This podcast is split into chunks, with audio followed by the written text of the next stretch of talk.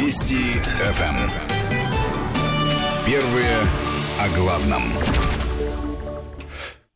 Продолжаем эфир радиостанции Вести ФМ, студии Владимир Аверин. И я с удовольствием представляю нашего гостя Константина Симонова, генерального директора Фонда национальной энергетической безопасности, первого проректора финансового университета при правительстве Российской Федерации.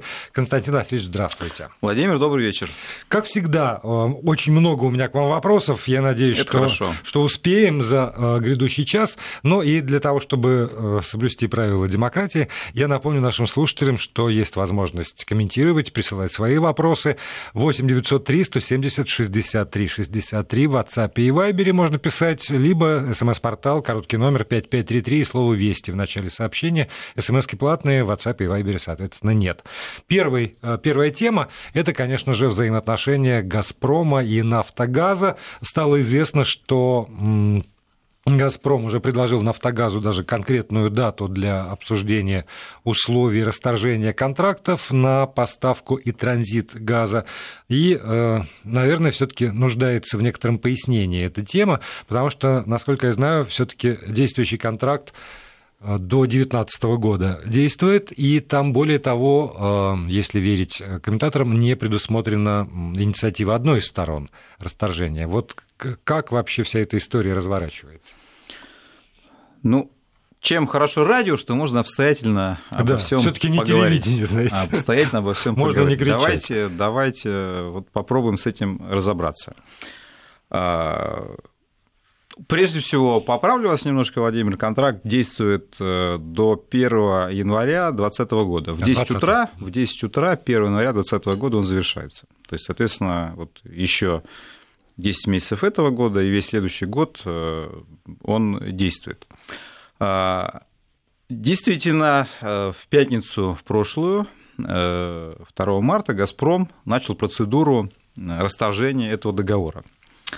А, что касается вашего вопроса относительно того, как там, собственно, прописано в этом договоре относительно расторжения, я должен отметить, что в любом договоре есть варианты, в длительном договоре есть варианты пересмотра, обычно есть пересмотра или его расторжения. Там тоже это предусмотрено, там речь идет о том, что действительно в одностороннем порядке э, компания э, не может прекратить его действие в одностороннем порядке. Но «Газпром» не прекращал действия на сегодняшний день транзитного договора. Это важный момент, он принципиальный, то есть «Газпром» не вышел из договора на транзит. На сегодняшний день договор о транзите действует, и «Газпром» продолжает поставки газа через территорию Украины европейским потребителям.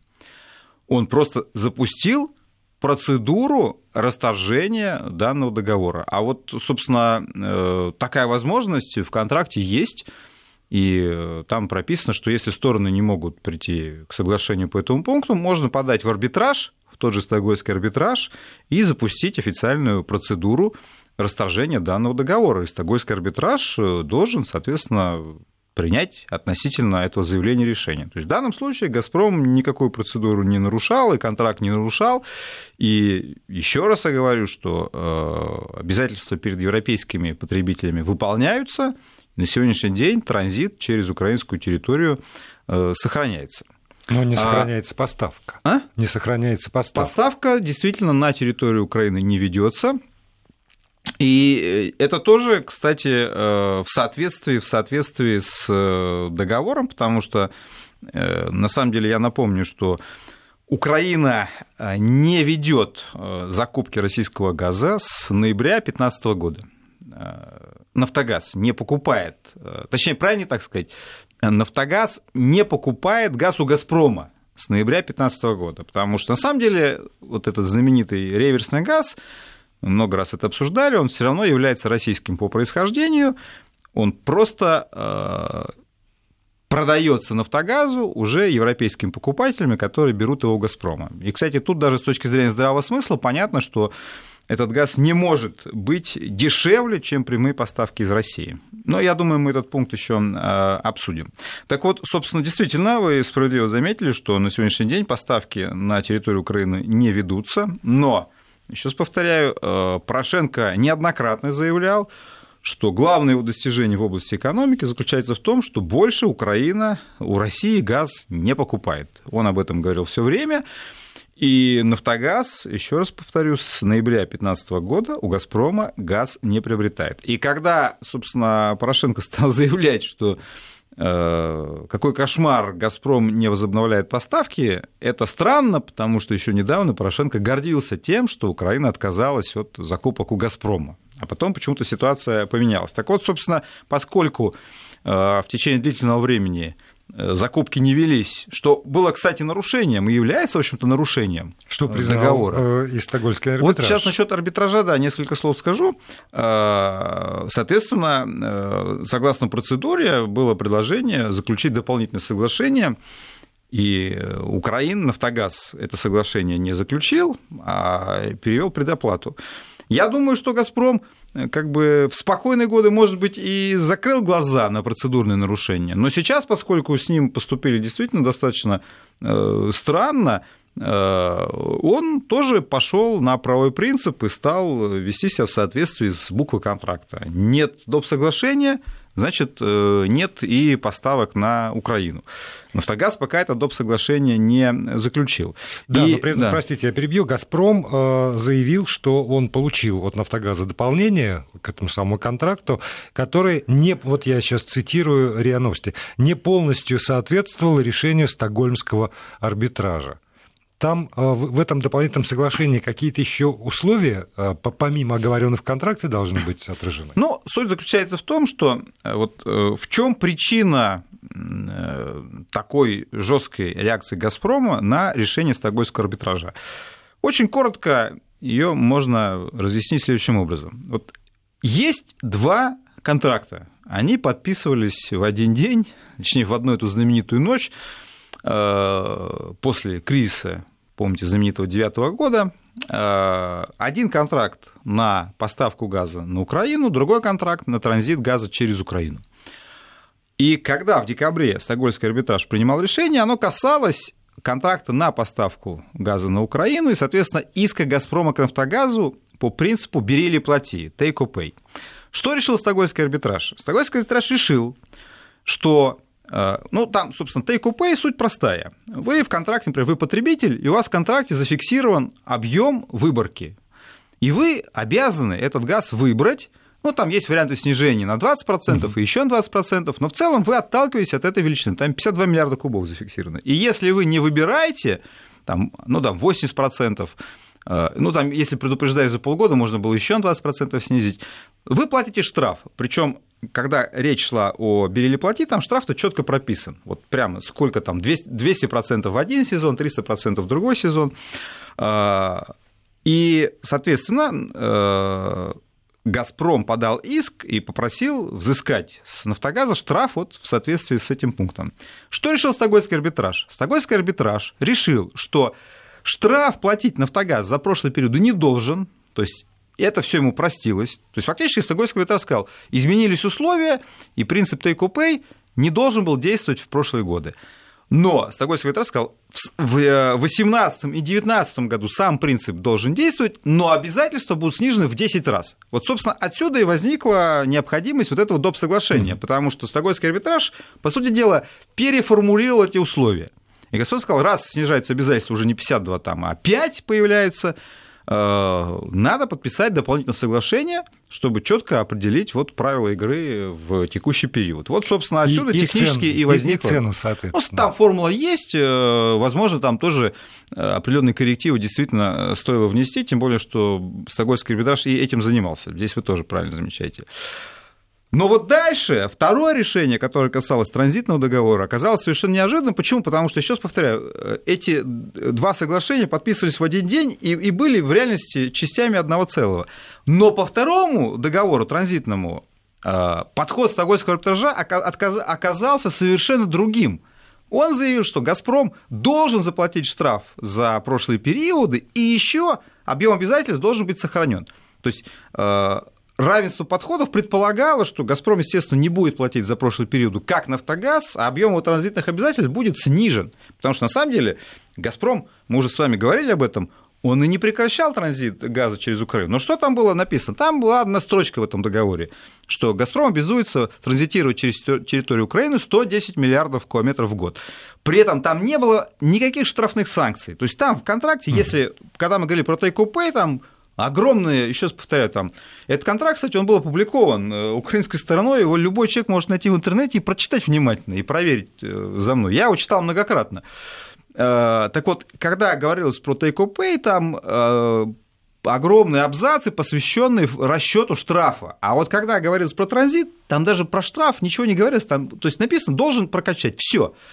Но бог с ним, допустим, там, хорошо, зафиксированы эти 110 миллиардов. Но раз повторяю, если вы «Нафтогазу» простили э, за прошлый период, что он не выбирал этот газ, и снизили объем в 10 раз, почему вы «Газпром» заставляете платить штраф, и его обязательства не снижайте? Вот и отсюда и возник вопрос. И проблема заключается в том, что сохранив эти 110 миллиардов, ну вот в прошлом году мы через Украину прокачали 93,5 миллиарда кубов.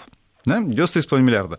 Э, на 110 миллиардов мы не выйдем, но это мы должны тогда опять останавливать Северный поток, первые две нитки. Почему мы должны это делать?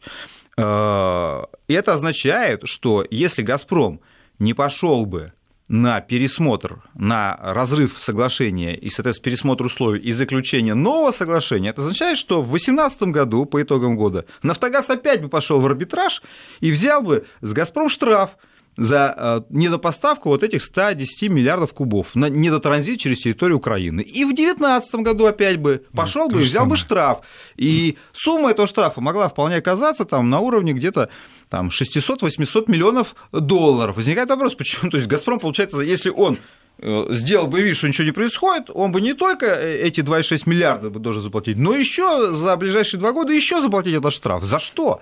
Естественно, «Газпром», э, возмутившись такому подходу, начал процедуру, но при этом э, он э, действует в соответствии с контрактом. То есть он не стал там выходить из этого правового поля и не стал действовать, кстати, как «Нафтогаз», который, ну просто, вот Ветренко, он там один из у нас хитмейкеров этой недели, то он напишет в сетях, что мы брали газ по реверсу в 4 раза переплачивали, потом, правда, сам меняет уже на 34%, то он заявляет, что, э, оказывается, тариф был в два раза занижен, и «Газпром» должен еще 20 миллиардов долларов, при том, что э, расчет тарифа, он тоже является частью контракта, и, и там все это там тоже расписано, как формируется стоимость транзита там, за 100 километров на 1000 кубов.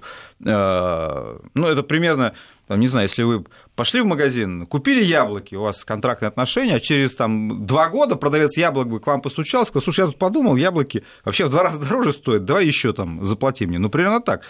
И э, получается, вот, собственно, с такими партнерами приходится иметь дело, и Европейский Союз, когда обсуждаем Северный поток-2, он говорит, нет, вы знаете, не надо строить, давайте все равно качать через Украину. Ну, слушайте, ну а как? Вот у нас есть договор, мы специально его заключали, чтобы э, хоть какая-то была предсказуемость до 1 января 2020 года. И вот мы с этим все время сталкиваемся. Это мы не будем соблюдать, а вы это соблюдаете. Ой, здесь все неправильно, здесь перепишем, здесь вы еще должны, здесь вы еще должны. Вот. Но и, к сожалению, вот, увы, принцип равного подхода в правосудии в этой ситуации не действовал. Вот, и мы получили такое решение арбитража, которое по цепочке и вызвало ответную реакцию.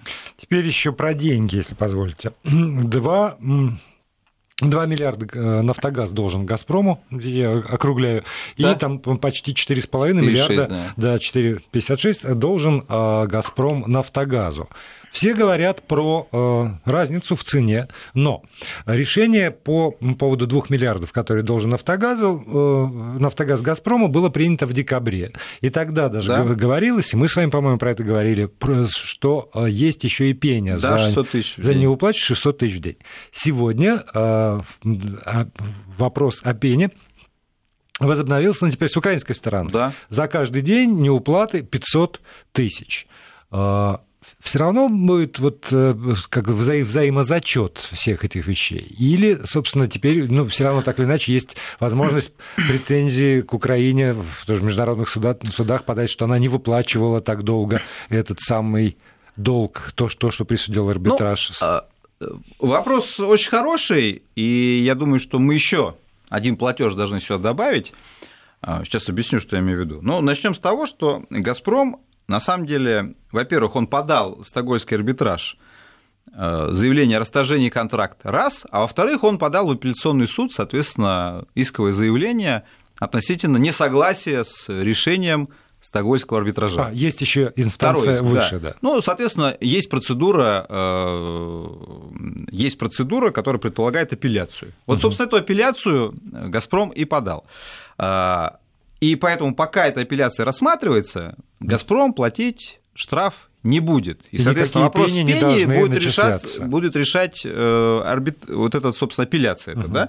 Но, э, на самом деле, у меня есть большие сомнения, конечно, что апелляцию «Газпрома» удовлетворят, но есть еще один момент. Вот, вот сумма до конца вообще не совсем понятно, как э, штраф рассчитан и почему, собственно, вот такая сумма, но очень любопытно, что вот и, и здесь мы добавляем еще один, на самом деле, платеж э, в эту палитру. Это те 3 миллиарда, которые Украина должна России, помните, по истории, собственно, с э, да, но там нашим, нашим займом. Там государство государство. Государство здесь абсолютно справедливо э, «Нафтогаз» и «Газпром». Но «Нафтогаз» и «Газпром» все равно являются государственными компаниями, хотя действительно справедливо, что «Газпром» на 50 э, с небольшим процентом является государством, а на 49 процентов не является государством, но тем не менее. То есть вообще возникает ощущение, что э, в Стокгольмском арбитраже как-то вот эту сумму держали в голове, вот, и пытались так математику рассчитать, чтобы типа вообще никто никому оказался не должен. Но просто дело в том, что эти 3 миллиарда Украина тоже не платит вот, не платит, и «Нафтогаз» является государственной компанией, и я не исключаю, что в целом вот здесь э, какой-то общий должен быть разговор, кто кому должен, включая эти 3 миллиарда, потому что эти 3 миллиарда мы пока тоже не получили. При этом Украина говорит, что она арестует э, собственность э, «Газпрома» на своей территории или там на, на, нет, или, а или на, терри, на территории за на территории Российской Федерации. На территории Украины там э, была небольшая собственность, она уже арестована была Украиной еще в прошлом году. Вот. Что касается заявления Украины, она хитрее, она обещает арестовать собственность «Газпрома» на территории Европейского Союза. Но я в этом сильно сомневаюсь. На самом деле, что это получится. У «Газпрома» есть действительно собственность э, на территории Европы.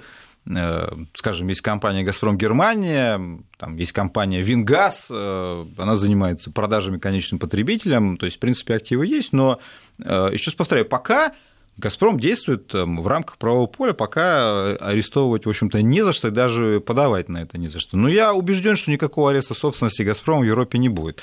Но самое опасное, конечно, это заявление вот этого господина Витренко, который договорился до того, что Э, если «Газпром» платить не будет, тогда они посчитают, сколько можно газа изъять из транзитных объемов, заберут его, как он заявил, и, и мы с удовольствием э, продадим его сами в Германию. То есть, вот он сказал. Но я так понимаю, что он опять там сгоряча это рубанул, потому что, слава богу, развитие эта история не получила. Потому что это, конечно, очень опасный будет случай, но он в том числе опасен будет для «Нафтогаза», потому что воровство газа из трубы, и вот такой подход приведет к тому, что, конечно, мне кажется, что даже у самых яростных защитников «Нафтогаза» в Европе не будет больше аргументов, потому что ну, это уже просто будет бандитизм в чистом виде. Э, еще раз повторяю, я все-таки надеюсь, что Ветренко сам понял, что он перегнул палку и пока к этой теме не возвращался. Поскольку если начнут воровать газ из транзитных объемов, здесь и у «Нафтогаза», безусловно, стратегически тоже будут проблемы.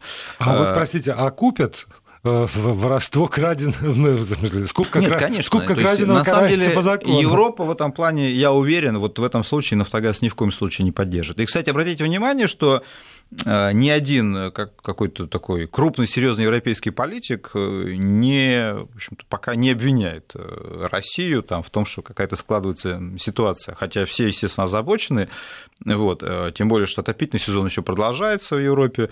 Вот, зима затянувшись, но тем не менее, э, в общем-то, никаких претензий пока не предъявляется, потому что, еще раз повторяю, мы пока э, делаем все в соответствии с контрактными обязательствами и идем по процедуре. То есть мы не то, что мы там обиделись, сказали, все, там, отношений нет. Да? Мы идем по процедуре. Более того, все равно, если говорить откровенно, нам пришлось бы с Нафтогазом э, вести переговоры. Почему? Потому что у нас, вот мы с вами сказали, в 10 утра 1 января 2020 года заканчивается договор. А, но Европейский Союз, мы рассчитываем к 2020 году построить турецкий поток Ну, Тульский поток, он точно будет построен к этому времени, потому что, на самом деле, у нас вот летом уже первая нитка заканчивается, угу. и к концу года вторая нитка будет закончена. Северный поток, там посложнее ситуация, э, но тоже речь идет о том, чтобы успеть к 2020 году. Э, соответственно, ситуация меняется, и мы говорим о том, что, в принципе, Украину мы рассматриваем уже скорее как э, страховочный маршрут. Европейский Союз настаивает, что мы все равно должны зафиксировать какие-то обязательства. Газпром перед говорит, Украиной. перед Украиной, да. Газпром говорит, хорошо, мы можем зафиксировать. Правда, это до Стокгольма было заявление, угу. но тем не менее. Э, Миллер сказал, что мы готовы 15 миллиардов зафиксировать. Ну вот 93,5 прошлый год, 15 можете сравнить. То есть это некий страховочный маршрут. И в этом плане, конечно, это не устроит Украину. Конечно, это не устроит Украину, но то, что нам все равно бы пришлось вести очень тяжелые переговоры о наших отношениях после 2020 года, это факт. Но теперь мы просто эти переговоры переносим на сегодняшний период, потому что э, рассмотрение в арбитраже может затянуться, то есть Сагойский арбитраж не будет сразу принимать решение о разрыве контракта, и поэтому оно может даже год длиться, это разбирательство. Я думаю, что и они параллельно... как раз к концу 2019 года-то и поспеют. Параллельно, параллельно начинаются, вот, собственно, эта дата предполагает, что мы начинаем одновременно вообще говорить о том, что Давайте тогда все, мы не согласны. Вы сами, кстати, Нафтогаз, между прочим, он сам все время ставит под вопрос действие этих контрактов. Например, прошлую пятницу, когда Э, собственно, «Газпром» еще в четверг вернул предоплату и заявил, что не будет поставки без доп. соглашения. «Нафтогаз» заявил, в лице Коболева, главы «Нафтогаза», что тогда «Нафтогаз» считает, что принцип take-or-pay тоже не действует, и они вообще значит, отказываются выполнять решение Стокгольмского арбитража декабрьское. Да? То есть они сами относятся очень вольно к этому, к этому договору и очень вольно трактуют решение Стокгольмского арбитража. И э, в этом плане мы говорим о том, что э, раз вы недовольны договором, мы тоже недовольны в контексте решения Стокгольмского арбитража, давайте значит, садиться и заключать новое соглашение. Возможно, там предполагается там, определенный график снижения, да, там, в этом году 90, там, в следующем ниже, после 2020 угу. года 15, 15. Да? То есть вот это наши условия, мы вот согласны только на такое. Да? Если вы не согласны, ну, тогда, значит, э, будем думать, может быть, мы вообще сможем обойтись без украинского маршрута, тем более, что эти 15 миллиардов – это скорее не, не наша необходимость, а активные просьбы европейского Союза, которые все время нас уговаривают, но все-таки вы хоть что-то там сохраните, все-таки ну, да, вы имеете вот их в виду. А, потому аргумент что... надо поддержать украинскую Надо поддержать, экономику. да, потому что вот все говорят про 2 миллиарда, в реальности по прошлому году даже ближе к 3 миллиардам э, получится дохода от транзита. Э, ну, конечно, не хочется терять 3 миллиарда на ровном месте, хотя, вы знаете, в этом тоже есть некое логическое противоречие, потому что Порошенко всегда говорит, что надо с Россией порвать все экономические отношения. Ну, все так все, тогда и надо, наверное, и транзитные отношения порвать. Но почему-то вот в транзите нет, вот это оставить, все порвать, а вот это оставить. А, вот, а то, что нам выгодно оставить. Да. Сколько мы узьим. А, так, Константин Симонов, генеральный директор фонда национальной энергетической безопасности, остается здесь у нас в студии. Мы продолжим разговор сразу после выпуска новостей. Свои комментарии, свои вопросы нашему гостю, пожалуйста, присылайте в WhatsApp и Viber на номер 8 903 176 you И продолжаем наш эфир. Константин Симонов, генеральный директор Фонда национальной энергетической безопасности, первый проектор финансового университета при правительстве Российской Федерации. Здесь в студии Константин Васильевич. Сегодня ведомости написали о том, что Министерство энергетики подготовило проект доктрины энергобезопасности России. Там обозначен список главных угроз для страны. Первая и главная угроза – это дискриминационная политика со стороны США и их союзников, и отсюда запрет на доступ к технологиям прежде прежде всего, и э, долгосрочному финансированию. Помимо этого, э, есть еще такой пункт – появление новых экспортеров энергоносителей и рост производства сжиженного природного газа. И еще э, в качестве опасностей истощение действующих месторождений, уменьшение размеров и снижение качества открываемых месторождений. И вот, наверное, то, что меня более всего задело, слабая геологическая изученность территории страны. Вот это вот главные угрозы угрозы, которые перечисляет э, Министерство энергетики. Вы бы согласились с, с этими э, угрозами и с их ранжированием? Ну, вы знаете, с многими угрозами бы действительно э, согласился. Может быть, слово угрозы, оно несет какой-то, вы знаете, такой оттенок, оттенок да. такого ужаса, что перед нами какая-то катастрофа. Я бы лучше назвал бы, может быть, это вызовами, действительно, с которыми мы сталкиваемся, потому что рынок углеводородов конкурентный, мы работаем в конкурентной среде, Некоторые страхи, мне кажется, все-таки преувеличенными там, относительно, вот, скажем, э, вызова на рынке СПГ, потому что э, про то, что СПГ съест наши трубопроводные поставки, я слышу очень давно, и тем не менее этого не происходит. И э, мы, кстати, сами, в общем-то, СПГ начинаем торговать. Так что где-то, мне кажется, все-таки чрезмерно драматично авторы этого документа подошли. Но где-то объективно, вот опять же, сейчас повторяю, вот сама такая, как вы сами сказали, милитаристская риторика, она может у э, читателя неподготовленного вызвать ощущение, что нас по ужас, всем, по ужас, всем ужас, фронтам да. Да, давят. Но в реальности, э, в общем-то, мы э, очень неплохие имеем показатели по добыче. Все-таки, да, у нас есть сейчас ограничения, связанные со сделкой ОПЕК+, но мы скажем, в последние годы довольно уверенно прирастали. Если взять, скажем, с начала нулевых годов, так довольно прилично приросли. По газу все знают, что мы ставим э, рекорд за рекордом. Э, два года подряд исторические рекорды по экспорту в дальнее зарубежье. В этом году было несколько суточных рекордов э, в феврале поставлено. То есть в этом плане ситуация, она не такая плохая. Вот, конечно, не стоит лежать э, на печке и почивать на лаврах. Э, действительно, есть конкуренция со стороны сланцевых производителей, это не является особым секретом. Вообще, надо сказать, что у нас в энергетике хватает таких документов. Вот есть энергетическая стратегия, Э, правда, сейчас новая версия не принята еще, но я всегда задаю авторам этих документов один вопрос, а зачем они пишутся? Э, то есть, ну, ну реально, зачем? Вот, э, потому что мне всегда казалось, что даже стратегия предполагает набор каких-то действий, правильно? Не просто констатация фактов, там, да? Вот. А делать что с этим? И, ну, на самом деле, определенные решения, конечно, есть. Э, мне кажется, что лучше писать уже не только угрозы, да, но и все-таки какие-то пути. План действий. Действия, план действий. Главное, что, что его еще и выполнять. Вот с этим, конечно, у нас похоже. Но вот вы знаете, интересно, вот вы сказали, вас больше всего задело э, слабая изученность э, геологическая недр, геологическая изученность да. недр. Вот. Вас это в смысле удивило, как бы, или что? Не, вот задело до обидного. До обидного, что слабо изучено. Да. Но вы знаете, Владимир, все таки тут, э, я бы сказал, что в этом есть и позитивный момент. То есть, если э, страна есть большая, да. изучена слабо, значит, еще что-то есть там, обязательно что-то есть. Но я в чем-то утрирую, хотя на самом деле э, здесь я тоже согласен и, и с вами, и с авторами стратегии в том плане, что по многим районам у нас действительно довольно Э, низкая геологическая изученность, и эта тема тоже не новая. Об этом мы говорим годами, что у нас, к сожалению, действительно недостаточно средств вкладывается и в геологию, и в геологоразведку, и в разведочные работы, и у нас э, поэтому не открываются уже крупные месторождения в последнее время, и государство уже распределило весь крупняк, который был у него в нераспределенном фонде. Да, у нас... Константин Васильевич, понимаете, если бы вот э, эту самую э, доктрину безопасности подготовили, скажем, вы, как, как независимый эксперт. Это была бы одна история. Но поскольку это исходит из Министерства энергетики, да, и там констатируются вот эти вот вещи, тогда возникает законный вопрос. Министерство энергетики.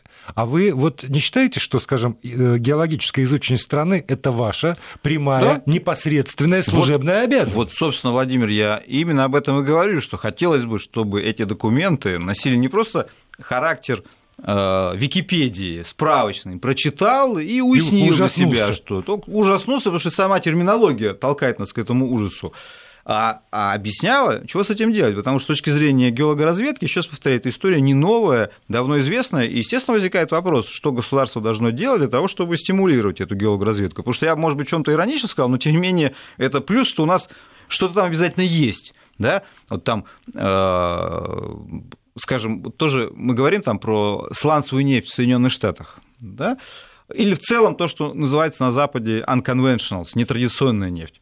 Но в реальности э, у нас тоже достаточно большие запасы потенциально. Ну, то есть, если в Польше есть, то и у нас должны быть. Ну, просто так вот, ну, по, по геологии. У нас даже э, все гораздо круче, гораздо круче, потому что там э, знаменитая Баженовская свита, но это не единственная там вещь, там и другого рода там доманики и прочие э, отложения геологические, которые относятся вот к категории unconventionals. То есть они там есть, конечно, этим надо заниматься, создавать технологии. Опять же, справедливо говорится, что санкции создают действительно серьезную угрозу для нас с точки зрения доступа к передовым технологиям, как раз касательно шельфа, касательно нетрадиционной нефти. Это так. Мы говорим, что вот у нас сейчас э, по отрасли мы перешли примерно на 50% э, импортозамещения. То есть половину примерно э, нужных товаров для отрасли производим сами. Опять же, на самом деле, я думаю, что эта цифра все-таки слишком завышена, потому что зачастую это все носит характер этих белорусских, белорусских крабов там и, и прочих товаров. То есть, когда мы в реальности все равно берем иностранные товары, Э, называемых переклеиваем да. этикетки, называемых российскими. Эта проблема остается. Во-вторых, есть проблема, даже мы признаем, если половина, то вторая эта половина все равно берется за рубежом. Значит, эти проблемы существуют. Но их надо как раз э, решать и, и реально этими вопросами заниматься, потому что если сейчас э, мы эти вопросы закрываем, то в будущем, конечно, это создает для нас угрозы, когда Э, все меньше нефти будет добываться традиционным способом, все больше нефти будет добываться вот как раз из этих э, трудноизвлекаемых, как у нас говорят, тризы, трудноизвлекаемых запасов. Это факт, поэтому нужны технологии по Бажену. Я не хочу сказать, что ничего не делается. Там есть испытательные полигоны по Бажену. Вот. Вопрос э, темпов, вопрос сроков. То есть, конечно, здесь озабоченность у Минэнерго, безусловно, должна быть, и это задача министерства стимулировать как раз такого рода вещи, истории, в том числе и продолжать политику импортозамещения, хотя у нас, понимаете, тут тоже вопрос не только к Минэнерго. Вот импортозамещением в ТЭКе занимается э, Министерство э, Минпром, Министерство промышленности. Это их проект, у них там есть финансирование этих историй. Значит, тут тоже надо понимать, правильно расходуются деньги, неправильно, и, может быть, подумать о все таки более быстрых темпах, потому что э, тут еще вопрос не, не только в том, что надо эти технологии привести к нам. На самом деле, по многим вещам надо их создавать, создавать с нуля, вот тот же Бажен. Бажен нельзя взять там технологию с какой-нибудь Бакина или Марселус американскую и привести к нам. То есть равно другая э, геология пласта. Ну, а здесь уже все и образование, и наука, и весь вот этот комплекс. Мы вот с вами поговорим об этом через несколько минут. Сейчас пауза. И еще у нас с вами есть несколько минут для того, чтобы э, пытать здесь, в этой студии, Константина Симонова, генерального директора Фонда национальной энергетической безопасности и первого проректора финансового университета при правительстве Российской Федерации. Пытать в хорошем. В хорошем, да. Ну, естественно, я закавычил, да. Задавать, задавать вопросы. Я на всякий случай уточнил. После милитаристской риторики доктрины энергобезопасности России нет. Это скорее так, подсознательное вырвалось. Еще одна угроза, на которую, ну, угроза, экономическая угроза, э, вызов, э, что ли, э, на который указывает эта доктрина, это чрезмерная финансовая нагрузка на организации топливно-энергетического комплекса. И вот здесь уже это не действие извне, это не какое-то там наследие, значит, там, Советского Союза или 90-х, чего угодно, а это, собственно, та политика, которую проводит ныне действующее правительство Российской Федерации, и по, по поводу чего в обществе идут непрекращающиеся прекращающиеся споры. На самом деле, чрезмерна ли эта политика, или наоборот, недостаточно изымается значит, доходов у э, тех, кто занимается нефтью. Но и поскольку есть еще просто совпадение по времени, ведомости э, обозревают доктрину энергобезопасности, а коммерсант э, написал о том, что Роснефть просит 145 миллиардов рублей в год налоговых разнообразных послаблений у государства. Эти вещи вот, ну, все равно так или иначе стыкуются, и тоже хотелось бы какой какой-то комментарий по этому поводу получить.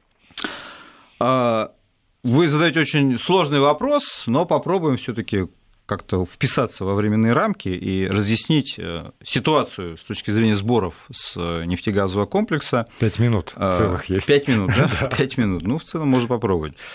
А, прежде всего, конечно, э, когда я слышу о том, что нефтегазовые компании ничего не платят в бюджет, мне это как бы смешно. Мне это смешно, потому что э, даже по официальной статистике прямые только налоговые сборы с нефтегазовых компаний, ну, кстати, они доходили фактически до 50%, потом из-за курсовых там историй чуть-чуть э, падали, но на самом деле все равно прямые сборы превышают 30%, 30% э, федерального бюджета, а на самом деле это еще цифра больше, потому что подчеркивает только прямые сборы, а на самом деле ведь э, надо смотреть и те налоги, которые платят производители того же оборудования, которые работают на отрасль. То есть на самом деле вклад отрасли финансовый, конечно, гораздо больше. Но самое главное, если мы посмотрим налоговую нагрузку на отрасль, она на самом деле выше, э, чем в большинстве нефтедобывающих государств. То есть в этом плане она, конечно, высокая, общая нагрузка. И именно поэтому отрасль говорит о том, что если мы, вот опять же, возвращаясь к тому документу, которого апеллировали, э, если мы понимаем, что у нас отрасль сталкивается с вызовом э, основным, который заключается в том, что вот те месторождения, которые еще с советского периода э, разрабатываются, они находятся уже в стадии падающей добычи, и надо переходить к добыче на новых месторождениях, более дорогих с точки зрения себестоимости, там, шельф, бажен, там, Восточная Сибирь. Надо понимать, что налоговая политика должна стимулировать эти инвестиции, а не бить нефтяников по рукам. Поэтому, когда нефтяники давно еще поднимали вопрос о смене налоговой философии, они были абсолютно правы. Идея заключалась в том, что государство, которое сегодня берет э, у нас, э, вот, например, если мы возьмем налоги на экспорт нефти, они берутся у нас с выручки, то есть берутся с вала. То есть государство не, не интересует не себестоимость, не с прибылей. Государство не интересует себестоимость. Нефтяные компании предлагают брать э, налоги с выручки для того, чтобы все-таки понимать, э, во сколько обходится каждый баррель нефти, и чтобы все-таки здесь, опять же, идея заключалась в том, чтобы стимулировать как раз э, развитие новых проектов, где себестоимость изначально более высокая. А отсюда вот этот, этот спор, который идет давно, вот, может быть, вы слышали там НДД термин, да, налог на дополнительный доход, да. как раз эта идея НДД, это идея вот этой новой философии э, налогообложения прибыли, а не выручки. Да? Но у нас государство так на эту систему и не перешло, и даже эксперимент э, никак мы не можем ввести, потому что обещали подготовить закон там, и принять его в прошлую осеннюю сессию, так и не приняли, перенесли. Сейчас, как вы понимаете, новое правительство мы ждем, ну и опять, считайте, на год все это переносится. При этом, да, давайте все-таки тоже будем честны, оговоримся, что можно ли сказать, что там э, нефтяные компании э, не имеют каких-то преференций. Вот я в чем согласен с Минфином? В том согласен с Минфином, когда э, Минфин говорит о том, что, вы знаете, у нас исключений сейчас очень много – то есть налоговый режим, вот зафиксировать надо, общий налоговый режим, он реально абсолютно репрессивен. Он абсолютно репрессивен и деструктивен. Но есть пилюля, сладкая для компании. Она заключается в том, в традиционной нашей истории под названием «всегда есть исключения», особенно для хороших людей. Вот. И действительно у нас, вот если взять исключения, их очень много. Там масса проектов попадает под эти исключения, и э, даже шутят э, отраслевики, что у нас налоговый кодекс вот в этой части стал напоминать учебник по геологии. Потому что там такие пласты, сякие пласты, такая параллель, сякая параллель, все туда попадает. А, но при этом у нас, как вы понимаете, все равны, но некоторые равнее. Есть компании с таким серьезным лоббистским потенциалом, и они для себя еще пробивают и отдельно дополнительные решения. Вот как с Роснефтью было в истории с Самотлором, когда Роснефть пролоббировала Самотлор – это действительно старое советское месторождение. Там оно имеет высокую степень обводненности, то есть там использовалась вода для улучшения нефтеотдачи пласта. Да, действительно, с этим месторождением надо что-то делать. Но по отрасли есть и другие месторождения с таким же уровнем обводненности, но им никаких льгот не дали. Вот. И эта проблема, она, конечно, существует. Поэтому э, здесь я считаю, что надо довести все-таки, вот, если коротко, надо довести до конца очень простую идею перейти в конечном счете на налогообложение прибыли в нефтяном комплексе, но при этом, конечно, постепенно отменять все льготы и переходить на общий налоговый режим. Вот когда Минфин говорит, что у нас слишком много льгот, вот в этой части я с ним согласен. Но с другой стороны, Минфин, к сожалению, э, всеми способами торпедирует э, переход на вот эту новую систему, и тот налоговый маневр, который, о котором много говорится, на самом деле он заключался в том, что вот у нас вместо экспортной пошлины э, ее пытаются сократить и свести к нулю, но одновременно растет НДПИ, налог на добычу полезных ископаемых. Это означает, что экспортную пошлину, понятно, вы берете только с экспортируемой нефти, а НДПИ вы берете с любой нефти. Вот. И в этом плане, по большому счету, вы опять занимаетесь не стимулированием инвестиций в добычные проекты, а просто делаете так, как попытаетесь больше собрать э, с отрасли денег. Но при этом, Я когда так понимаю, вот... что в нашу следующую встречу мы с этого как раз начнем. Мы продолжим скажете, разговор про финансы. Скажете. Спасибо Константину Симонову. Вести ФМ. Первые о главном.